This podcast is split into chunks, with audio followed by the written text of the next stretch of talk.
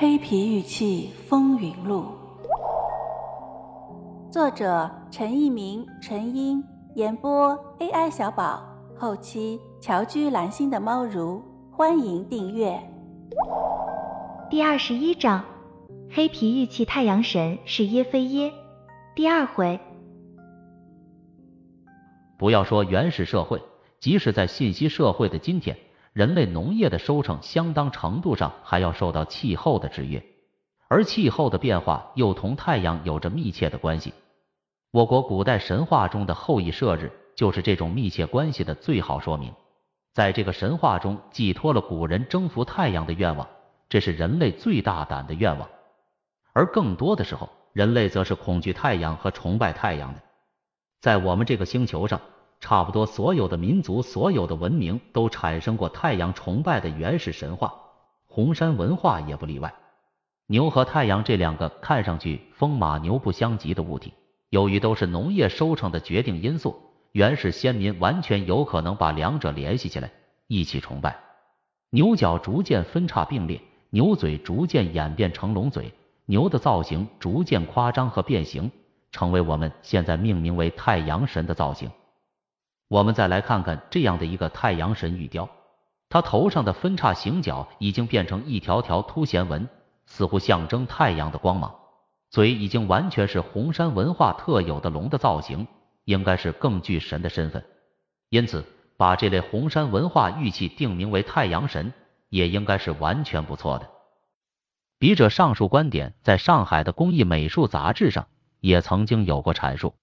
红山玉器的收藏和鉴赏在二零零四年出版后，一年之中印了三次，数量约一万本左右，影响的读者应该高于此数。无独有偶，我们在一个名为“中国红山文化”的个人中心的博客上读到了博主发表的第一百二十八篇文章，题目是《红山文化太阳神像》，发表于二零零八年十二月二十四日，其内容为：有的学者。把这样头部开叉有角的龙首人形玉器定名为太阳神，并认为红山文化时期存在着太阳崇拜。而钱一中和韩连国先生认为，这件作品无论是他们的脸部特征，还是他们头上的开叉，都是明显表现了牛首的特征。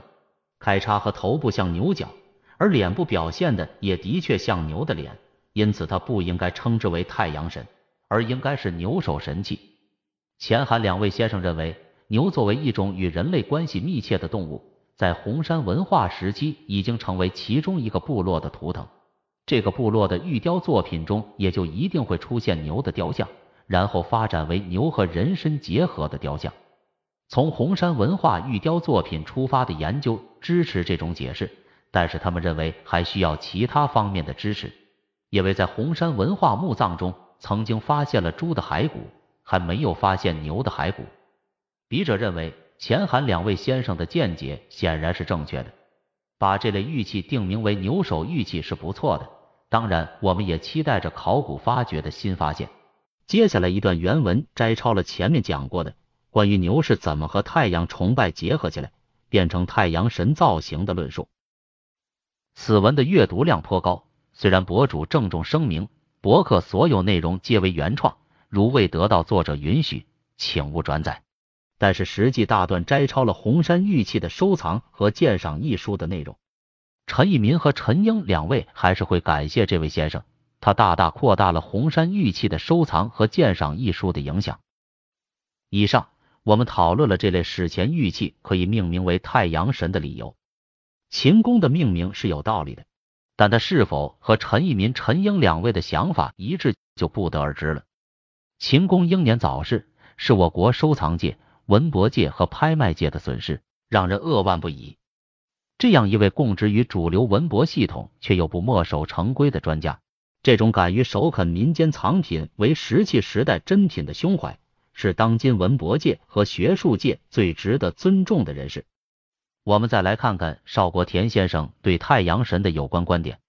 邵国田先生在略说红山玉器的几个问题一文中的第四部分，关于玉器中太阳神神面像问题中说：今年一月份，凤凰卫视到赤峰采访我时，问及民间收藏的很多太阳神玉面像是否都是真的。红山文化有无太阳神？因为编导问的这个问题很突然，很难一时答上。我只是说，尽管迄今未见太阳神类玉面具出土，但不能说史前时期太阳神不存在。正如 C 型龙也未见发掘出土过，但谁也不能由此否认 C 型龙的真实存在。